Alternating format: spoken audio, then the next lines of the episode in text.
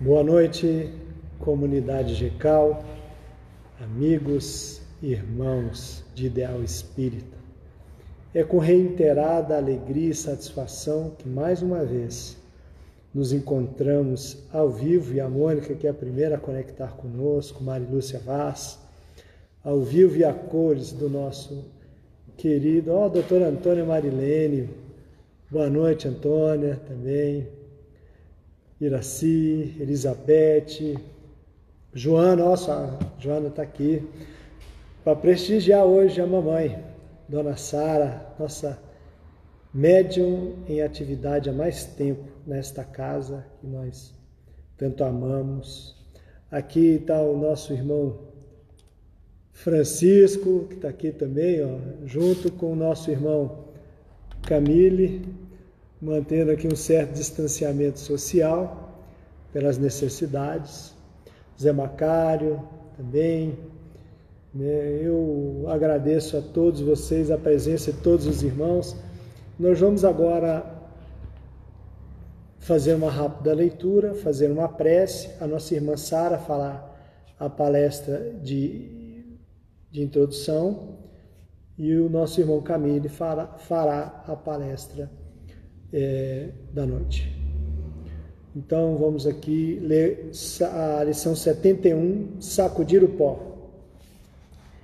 E ninguém, e se ninguém vos receber, nem escutar as vossas palavras, saindo daquela casa ou cidade, sacudir o pó de vossos pés. Jesus, no Evangelho de Mateus 10, 14. Os próprios discípulos materializaram o ensinamento de Jesus sacudindo a poeira das sandálias, retirando-se desse ou daquele lugar de rebeldia ou impenitência. Todavia, se o símbolo que transparece da lição do Mestre estivesse destinado apenas a gesto mecânico, não teríamos nele senão um conjunto de palavras vazias. O ensinamento, porém, é mais profundo, recomenda a extinção do ferimento doentio. Sacudir o pó dos pés é não conservar qualquer mágoa ou qualquer detrimento nas bases da vida, em face da ignorância e da perversidade que se manifestam no caminho de nossas experiências comuns. Natural é o desejo de confiar a outrem as sementes de verdade e do bem. Entretanto, se somos recebidos pela hostilidade do meio, a que nos dirigimos, não é razoável nos mantenhamos em longas observações e apontamentos que, em vez de nos conduzir à tarefa de a êxito oportuno, estabelecem sombras e dificuldades em torno de nós. Se alguém te não recebeu a boa nova, boa vontade, e nem te percebeu a boa intenção, porque a perda de em sentenças acusatórias, tal atitude não soluciona os problemas espirituais. Ignoras, acaso, que o negador e o indiferente serão igualmente chamados pela morte do corpo à nossa pátria de origem? Encomendas a Jesus com amor e prossegue em linha reta, buscando os teus sagrados objetivos Há muito por fazer na edificação espiritual do mundo e de ti mesmo. Sacode, pois, as más impressões e marcha alegremente. Meus amigos, com o compromisso do tempo, da hora aprazada, convido a todos para orarmos e iniciarmos então a nossa reunião pública virtual de 16 de junho. Oremos, meus irmãos.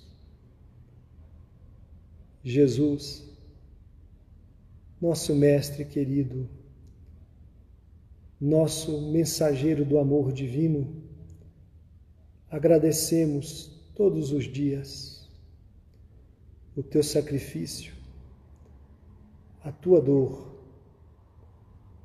para nos fazermos melhores. Sabemos que ainda não tens a alegria completa, porque tu esperas que nós, um dia, reformados, transformados, instruídos e amando a Deus acima de tudo e ao próximo como a si mesmo, estaremos na senda do bem, no caminho desta eira que Deus nos preparou para o crescimento, para o desenvolvimento das nossas almas, do nosso espírito em busca da redenção. Se conosco em todos os momentos da nossa vida, para que nós possamos, andando sobre a tua luz, não mais estar em trevas. Agradecendo a todos os presentes, né? acenando aqueles que a gente pode. Deixa eu aqui apagar a campainha, senão vai tocar durante a palestra. Convidamos então a nossa irmã Sara para fazer a palestra introdutória. Meus irmãos, boa noite. Vamos dar início à nossa reunião, porque nós sabemos que o auditório está quase vazio de encarnados mas nós temos compromissos com os desencarnados também. E nós sabemos que muitos vêm à nossa procura, à procura de uma palavra de consolo. Então, meus irmãos, nós vamos hoje é, ler a, a, a mensagem número 100 e fazer uma reflexão sobre ela. É uma mensagem que vem até nós através da mediunidade de Chico Xavier pelo espírito de Emmanuel. Então vamos lá. Rendamos graça. A pedra segura, o espinho, o espinho previne, o fel remedeia o fogo refunde. O lixo fertiliza, o temporal purifica a atmosfera, o sofrimento redime, a enfermidade adverte. O sacrifício enriquece a vida. A morte renova sempre. Aprendemos assim a louvar o Senhor pelas bênçãos que nos confere. Bom é o calor que modifica, bom é o frio que conserva. A alegria que estimula e a irmã da dor que aperfeiçoa. Roguemos a providência celeste suficiente luz para que nossos olhos identifiquem o celeiro da graça em que nos encontramos. É a cegueira íntima que nos faz tropeçar em obstáculos onde só existe o favor divino. E, sobretudo, ao enunciar um desejo nobre, propomos a recolher as lições que nos cabe aproveitar a fim de realizá-lo segundo os propósitos superiores que nos regem os destinos. Não nos espantem dificuldades ou imprevistos dolorosos. Nem sempre o socorro de cima surge em forma de manjar celeste. Comumente, aparece na feição de recurso menos desejável, Lembremos-nos, porém, de que o homem, sobre o perigo do afogamento nas águas profundas que cobre o abismo, por vezes só consegue ser salvo ao preço de rudes golpes. Rendamos graças, pois, por todas as experiências do caminho evolutivo, na santificante procura da vontade divina em Jesus Cristo, nosso Senhor. Muito propícia essa mensagem, meus irmãos, que fala que devemos agradecer todas as dádivas que vêm de Deus, porque tudo emana de Deus. Então, agradecer a nossa vida, agradecer os livramentos que somos alvos. Muitas vezes nos livramos de um perigo sem saber que estávamos correndo perigo. Os espíritos nos ajudam muitas vezes e nós nem ficamos sabendo. Não damos fé do cuidado que os espíritos têm conosco. Então, o que que nós devemos fazer?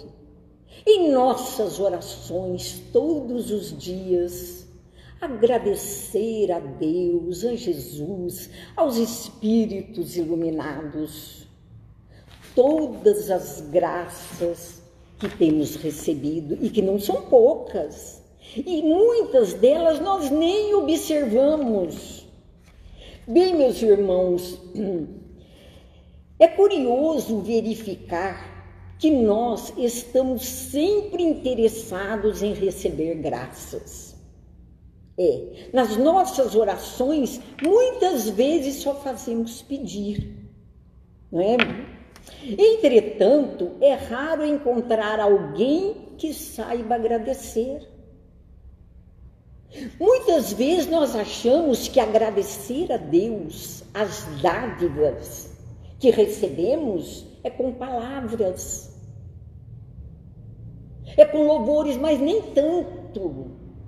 Nós devemos louvar sim, pedir, porque Deus é fonte de amor inesgotável.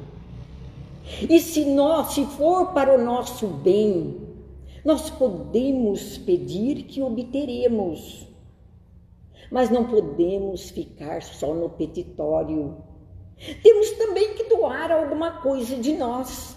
Doar o quê? O que é que nós temos para doar? Nós temos tanta coisa para doar em nossas orações, pelos que sofrem, pelos que padecem, pelo nosso país. Nós, se nós formos verificar bem, fazer um exame de consciência, nós temos muita coisa para doar, não é?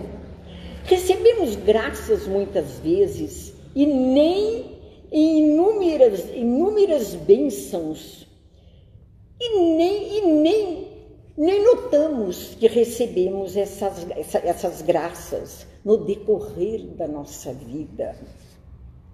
O apóstolo Paulo, em Colossenses, capítulo 3, versículo 15, nos recomenda que sejamos agradecidos, porque se conhece o verdadeiro cristão pelo seu coração agradecido pelas graças que tem recebido no decorrer de suas existências, porque nós sabemos que nós já tivemos várias existências aqui na Terra várias reencarnações.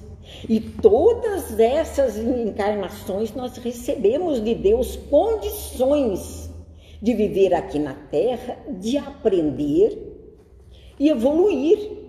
Qual é o objetivo da encarnação?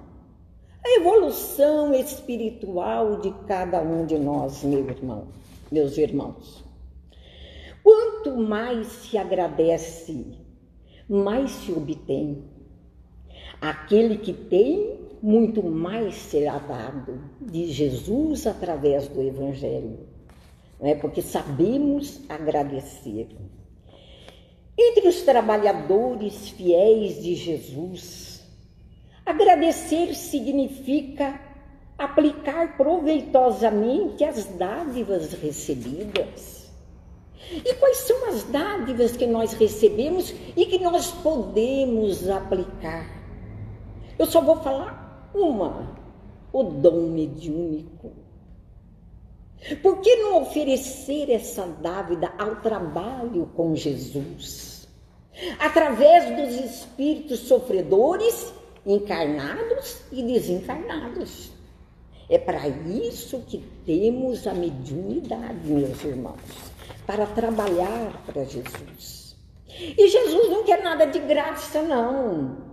É dando que se recebe. Então, rendemos graça. Bom, vamos agradecer, meus irmãos, a atual encarnação. Olha quanto nós temos recebido nessa, só nessa encarnação aqui. Quantas coisas boas nós temos recebido. Vamos fazer uma análise de tudo o que nós temos começando pelo corpo físico, pela saúde, não é? Pelos nossos pais. Olha que dádiva de Deus. Os nossos pais que nos ampararam na nossa fraqueza. E nós devemos a Ele a atual encarnação. Nós devemos ao nosso Pai o nosso corpo físico. A dívida com nossos pais é uma dívida impagável. Porque eles nos deram zelo, nos deram carinho, nos ampararam na nossa fraqueza, nos deram remédio quando estávamos doentes. Então, isso é o que a gente tem, lembra. E aquilo que a gente não lembra, o cotidiano que foi a nossa vida, o trabalho que demos aos nossos pais.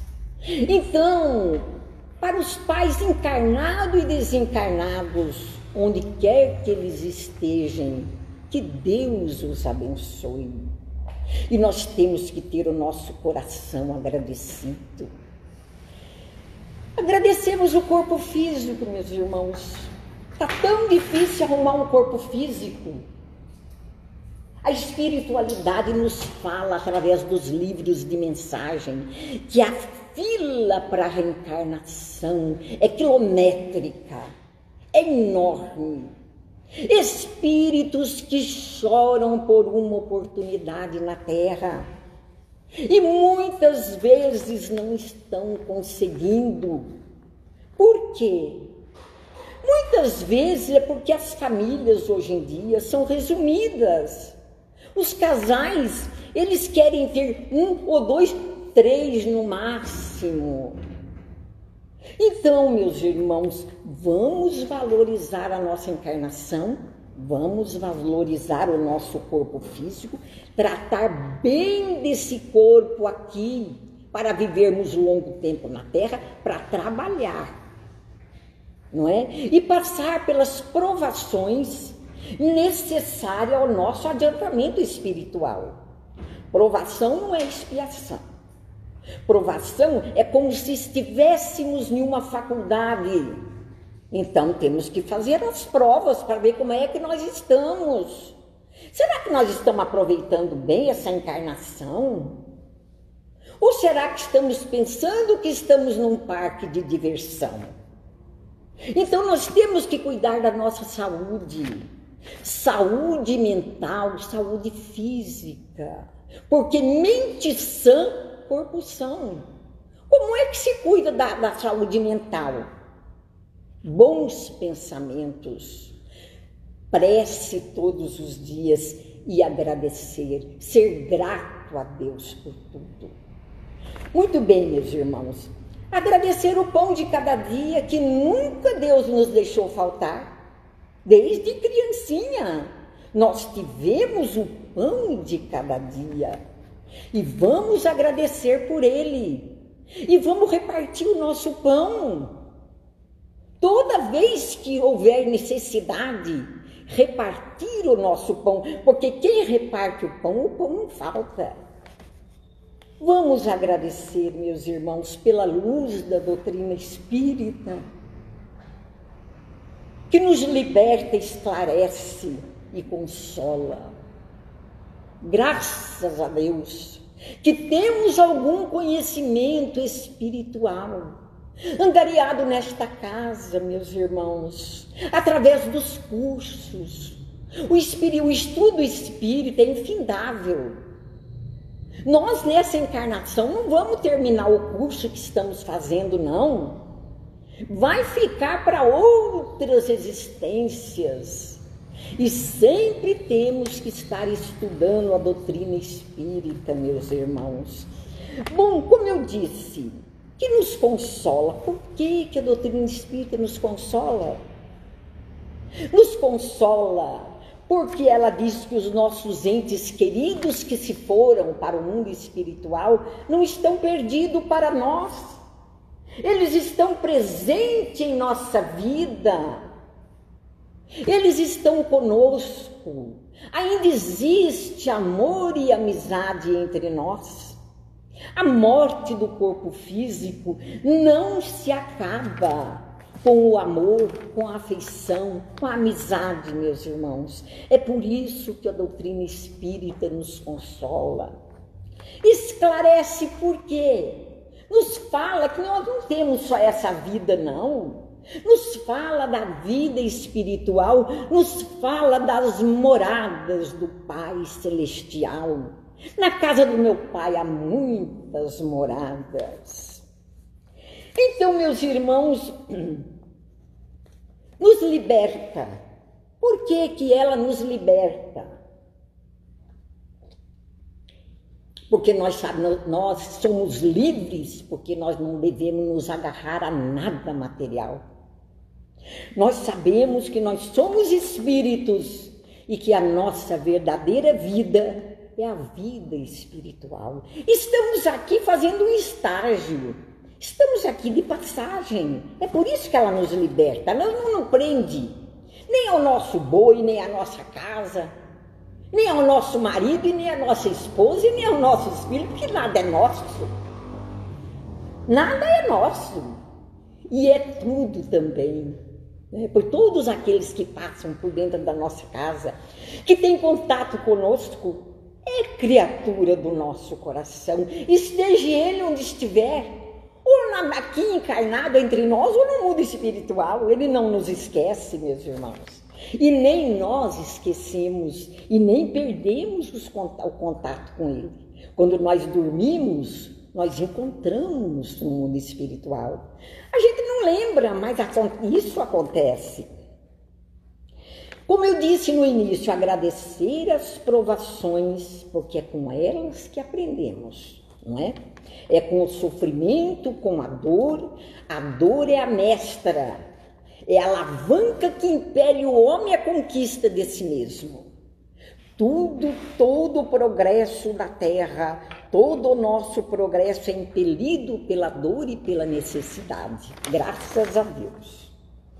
Bom, meus irmãos, é agradecer pelo dom da mediunidade e colocá-la a serviço de Jesus, né? pedindo a Ele forças para fazermos o melhor com esse dom maravilhoso que se chama mediunidade, que através deles nós podemos socorrer um irmão desencarnado que nem sabe ainda que está desencarnado nas reuniões mediúnicas. Através da mediunidade, nós temos contato com nossos irmãos desencarnados. E não esquecer a oração, meus irmãos. A oração, meus irmãos, meus irmãos, é o maior poder que Deus confere à criatura humana. Através da oração, nós podemos louvar, pedir e agradecer. E para encerrar aqui nossa, nossa preleição, nós vamos encerrar lendo o último parágrafo aqui, bem curtinho. Então aqui diz o seguinte: Rendemos graças, pois, por todas as experiências do caminho evolutivo, na santificante procura da vontade divina em Jesus Cristo, nosso Senhor. Meus irmãos, muito obrigado pela atenção e tenham uma noite de paz. Saudades.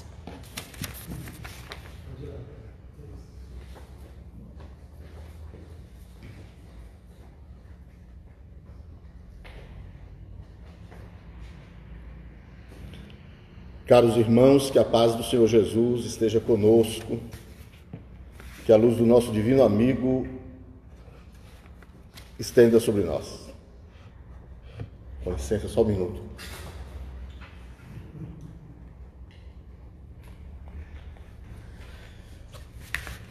A segunda mensagem de hoje está no Evangelho segundo o Espiritismo, uma análise que Allan Kardec fez acerca da salvação.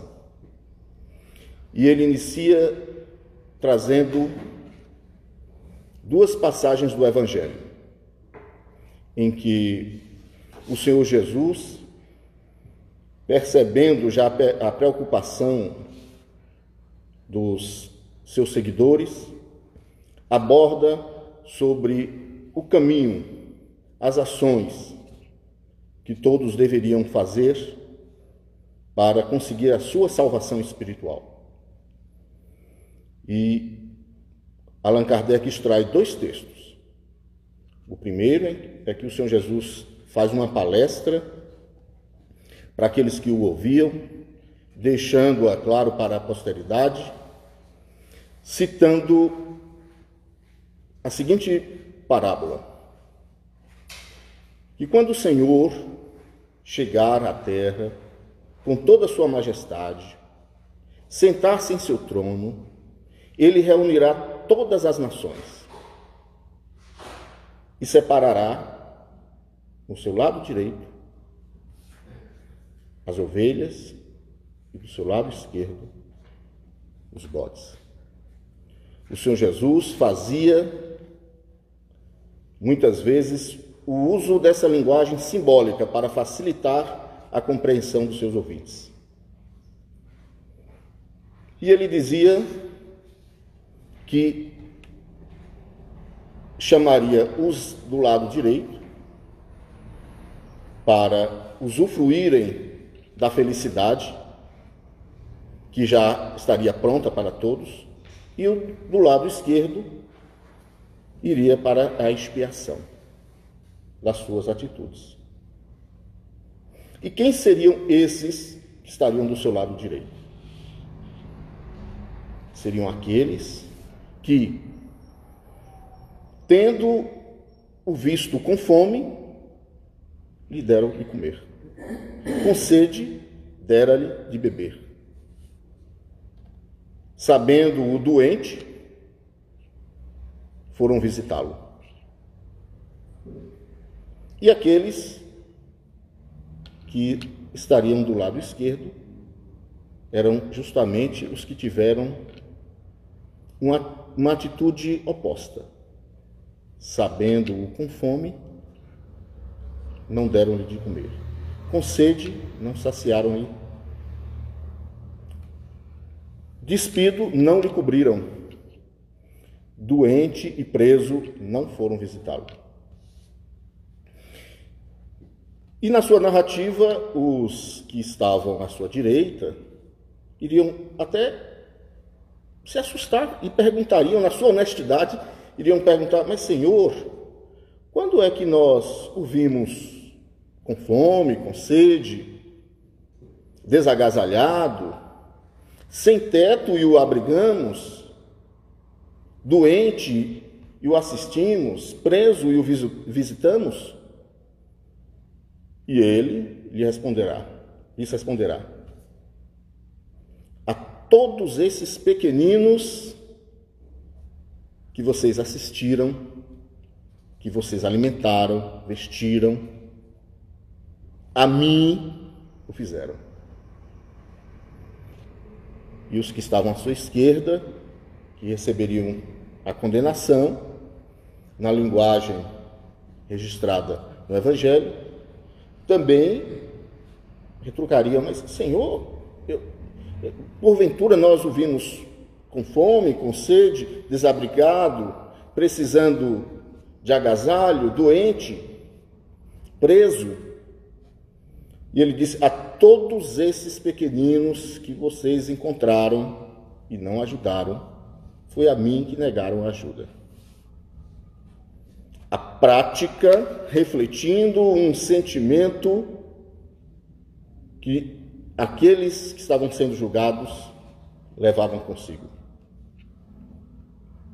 O sentimento da benevolência. A caridade vivenciada como o requisito para a salvação. A segunda, a segunda passagem, citada por Allan Kardec, que também aborda esse, essa prática, essa vivência, é muito famosa, é a passagem do bom samaritano. Isso porque, em uma outra ocasião, O Senhor Jesus também tratando da salvação, ele foi abordado por alguém que lhe perguntou sobre o que ele precisaria fazer para ser salvo. Sabendo o Senhor Jesus que ele conhecia a lei que Moisés os havia apresentado, o Senhor Jesus o indaga, ele responde que é amará ao Senhor teu Deus sobre todas as coisas e ao próximo como a si mesmo. O Senhor Jesus vai e diz-lhe: faze isso e será salvo. No entanto,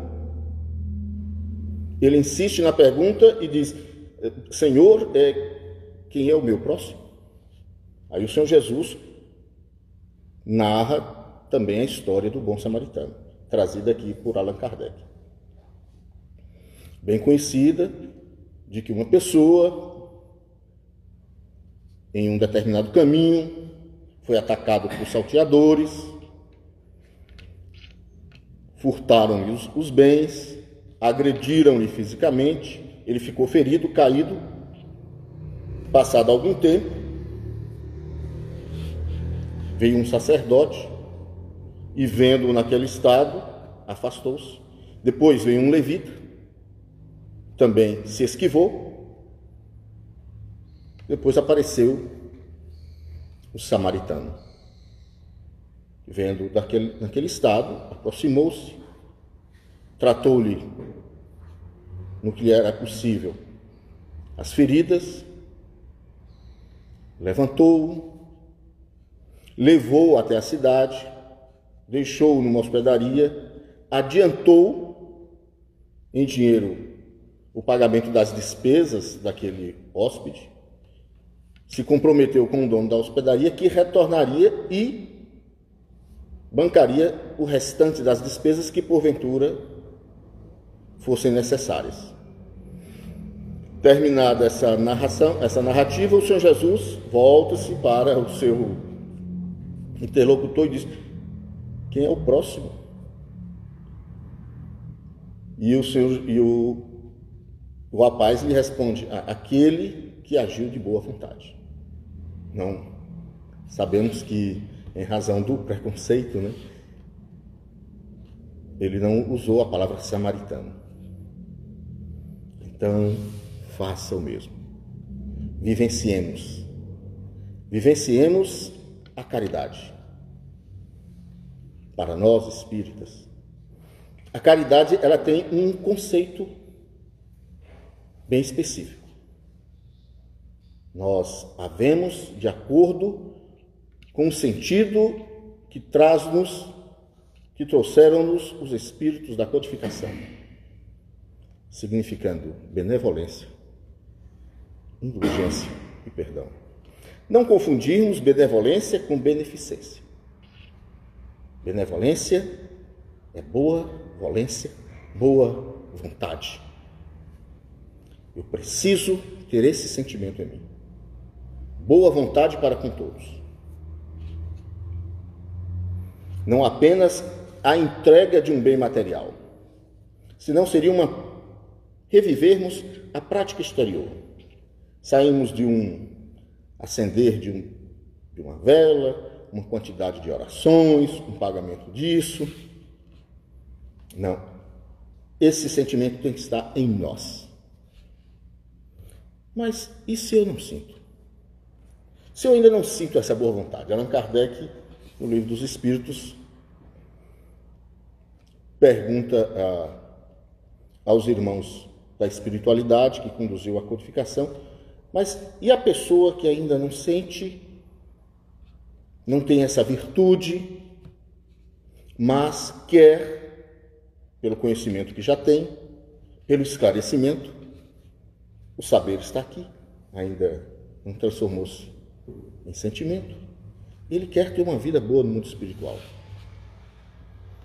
Bem, os irmãos dizem que teremos alcançado a sublimidade dessa virtude quando de fato nós não tivermos sentimentos ocultos na prática do bem.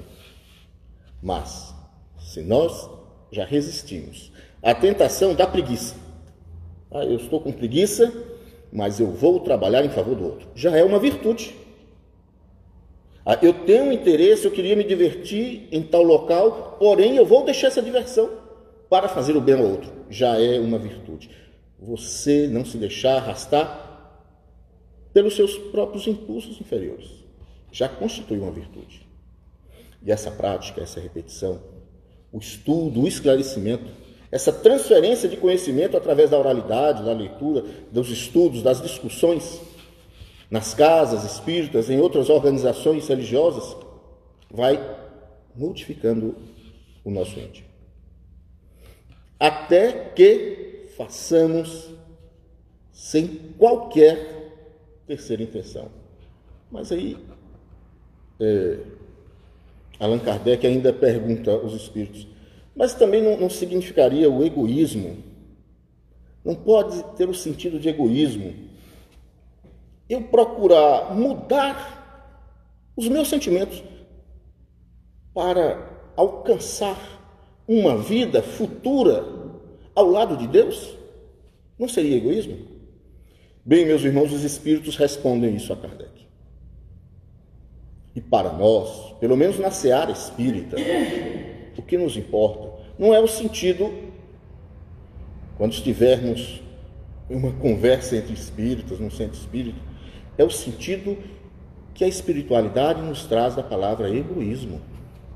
Não é o que o dicionarista usa, não é o que as pessoas têm, não é o que cada um de nós aprendeu. Fora da casa espírita, fora do meu espírita, fora da literatura espírita. Os espíritos dizem que se você trabalha com o propósito de mudar o seu íntimo, visando aproximar-se com Deus, isso não é egoísmo. Ah, mas eu acho que isso é egoísmo. Bom, você pode achar. Mas no conceito espírita, não é. Por quê? Porque dizem, dizem os, os espíritos superiores: este é o propósito de todos nós. Procuremos uma palavra. Criemos que haja um neologismo aí, alguém que tenha capacidade de formular um termo mas essa atitude, no meio espírita, para a codificação, não é abrangida pelo conceito de egoísmo. Bem, benevolência, boa vontade, vai exigir esforço, trabalho. O bom samaritano, ele teve essa boa vontade? Teve. Ele perguntou ou procurou a identidade, algum documento que identificasse aquela pessoa que estava ali no chão para ele saber, eu quero tirar um proveito dele? Ele não perguntou. Ele observou pelas roupas dele, ou pelo pouco que ainda havia no local, se era alguém que tinha uma fisionomia, talvez, a cor de um cabelo, dos olhos, traços fisionômicos que indicasse que fosse determinada tribo para ele auferir algum lucro? Não. Ele agiu sem se preocupar com isso, sem questionar, sem sentimentos ocultos, a não ser o de servir.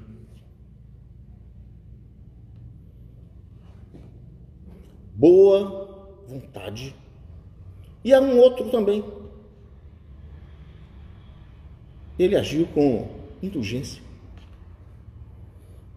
Ele não julgou aquela pessoa.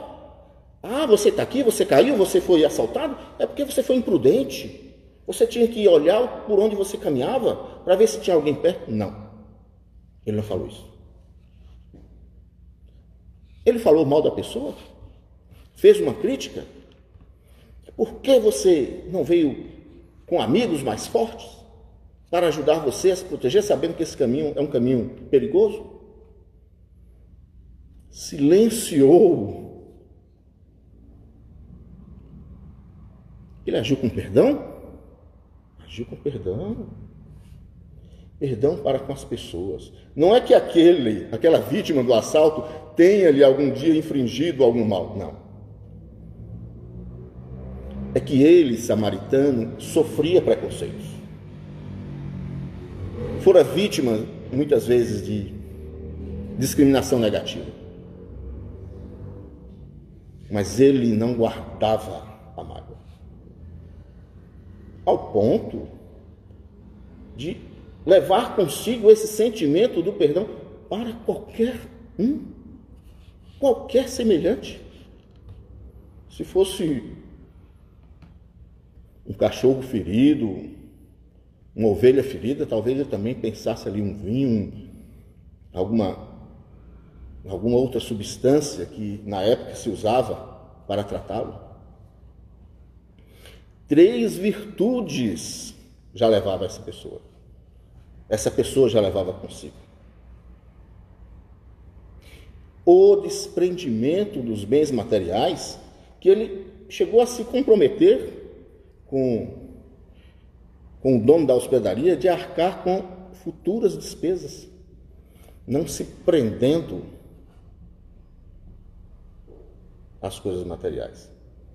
Allan Kardec, no livro A Gênese, ele diz que o nosso perispírito, o fluido que compõe o nosso, nosso, nosso perispírito, ele depende da nossa condição moral, da quantidade de pães que a gente distribui,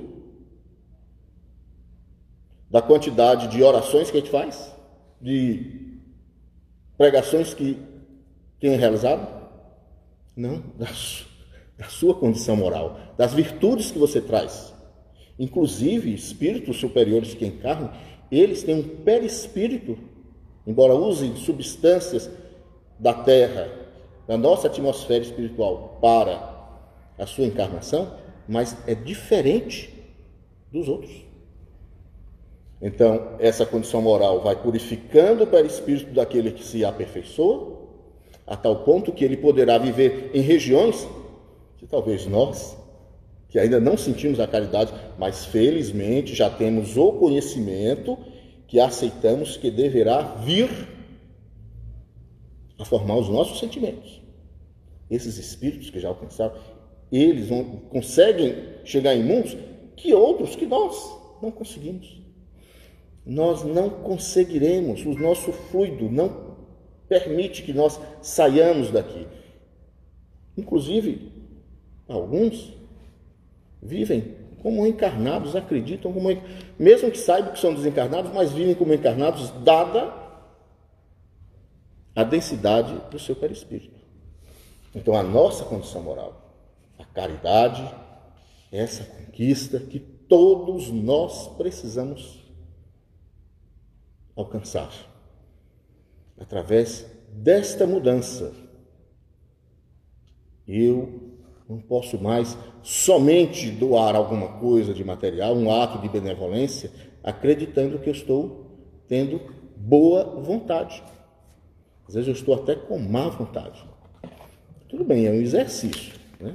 Se nós conseguirmos doar um bem material, ficarmos em silêncio, não sermos ríspidos, não tratarmos mal as pessoas, não sermos grosseiros, já é uma grande conquista resistirmos a, ao mal, a esses impulsos inferiores. Esse, esse trabalho que nós vamos conseguir no mundo de relações. Não devemos nos fugir da convivência no nosso ambiente laboral, difícil para alguns, no ambiente doméstico, no centro espírito, nas ruas, qualquer órgão público que venhamos a estar, por alguma necessidade.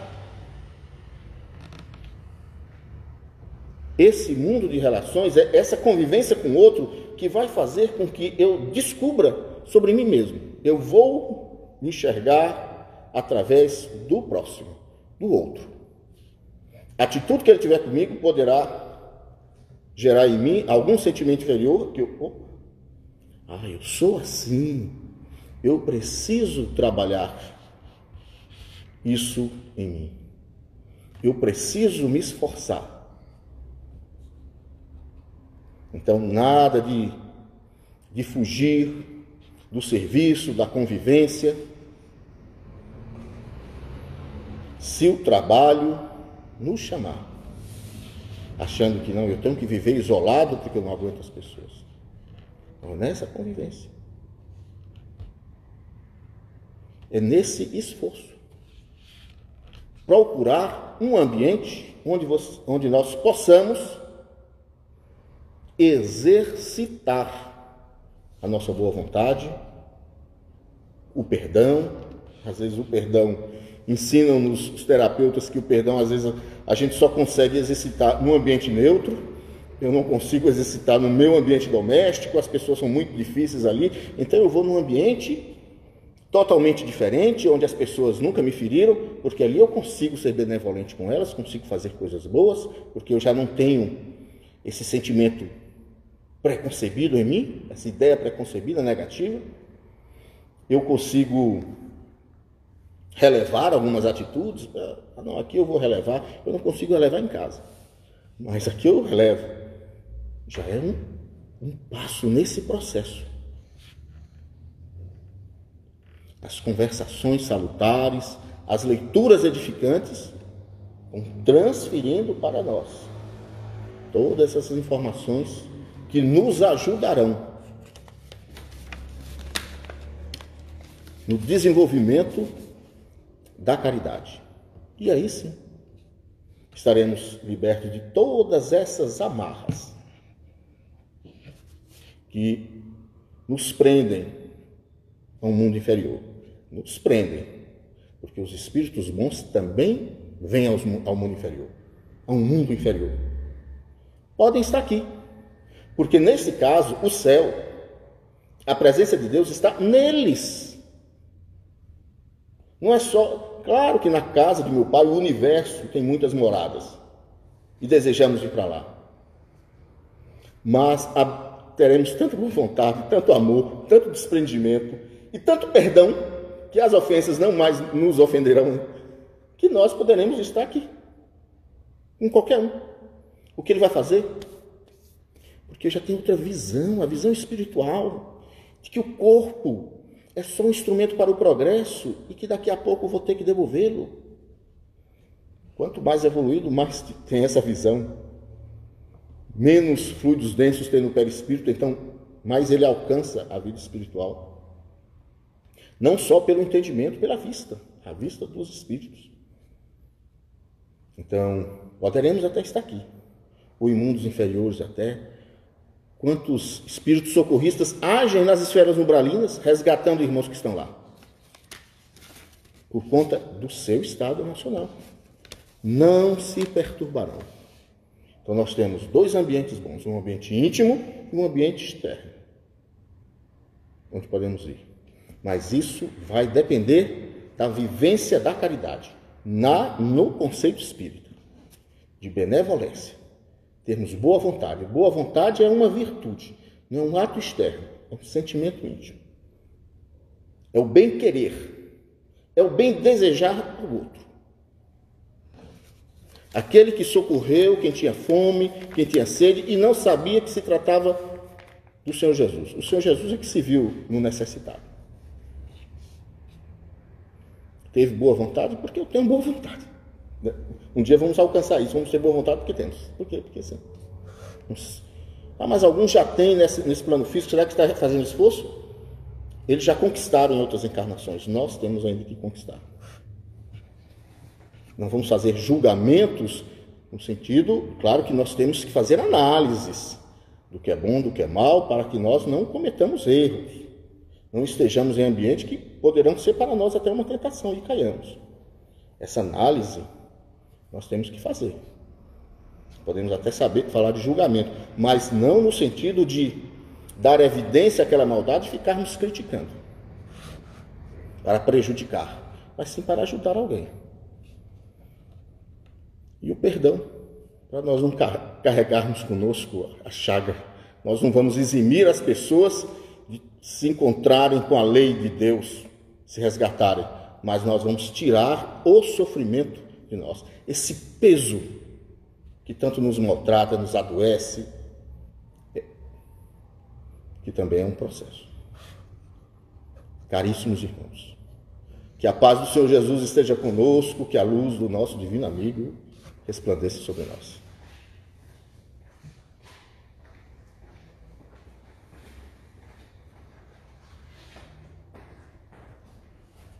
Eu só tenho agradecimentos à irmã Sara, ao irmão Francisco e ao irmão Camille e a todos vocês que estão acompanhando as nossas palestras virtuais, porque é por todos nós que nós estamos aqui, unidos nesses momentos difíceis, à distância, é claro, por determinações médico-sanitárias, mas emocionalmente estamos todos juntos. E aqui eu vi que nosso irmão Brandão está aqui presente, né, virtualmente, e lembrarmos que o irmão Brandão no sábado que vem, às 18h30, vai substituir a nossa irmã Leni, que não poderá estar aqui conosco. Então, de antemão, já agradeço a todos e já convido e convoco para que estejamos mais uma vez juntos, em nome do amor maior que nos une, das necessidades que temos e das obrigações que assumimos com a doutrina espírita. Eu não vou encerrar a reunião, não. Quem vai encerrar é a dona Sara Moraes, a quem nós estimamos muito. Estimamos a todos. Mas a dona Sara Moraes nós conhecemos desde criança, já comemos muito feijão, muito arroz na sua casa. Um abraço a todos. Até sábado, espero vocês aqui.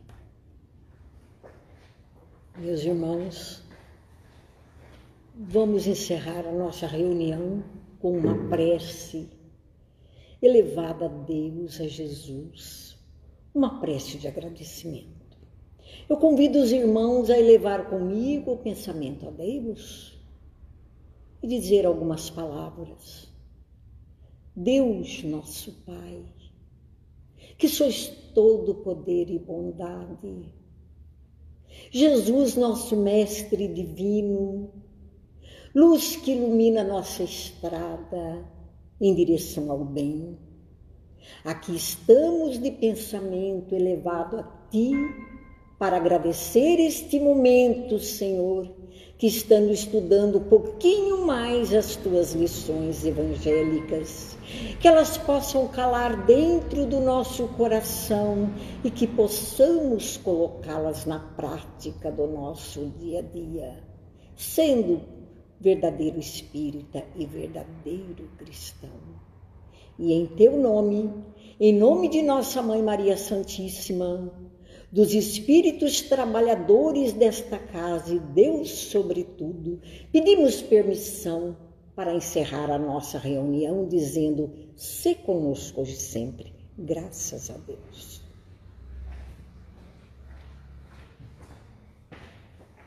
que água e fé aqui é limpinha. Um abraço a todos.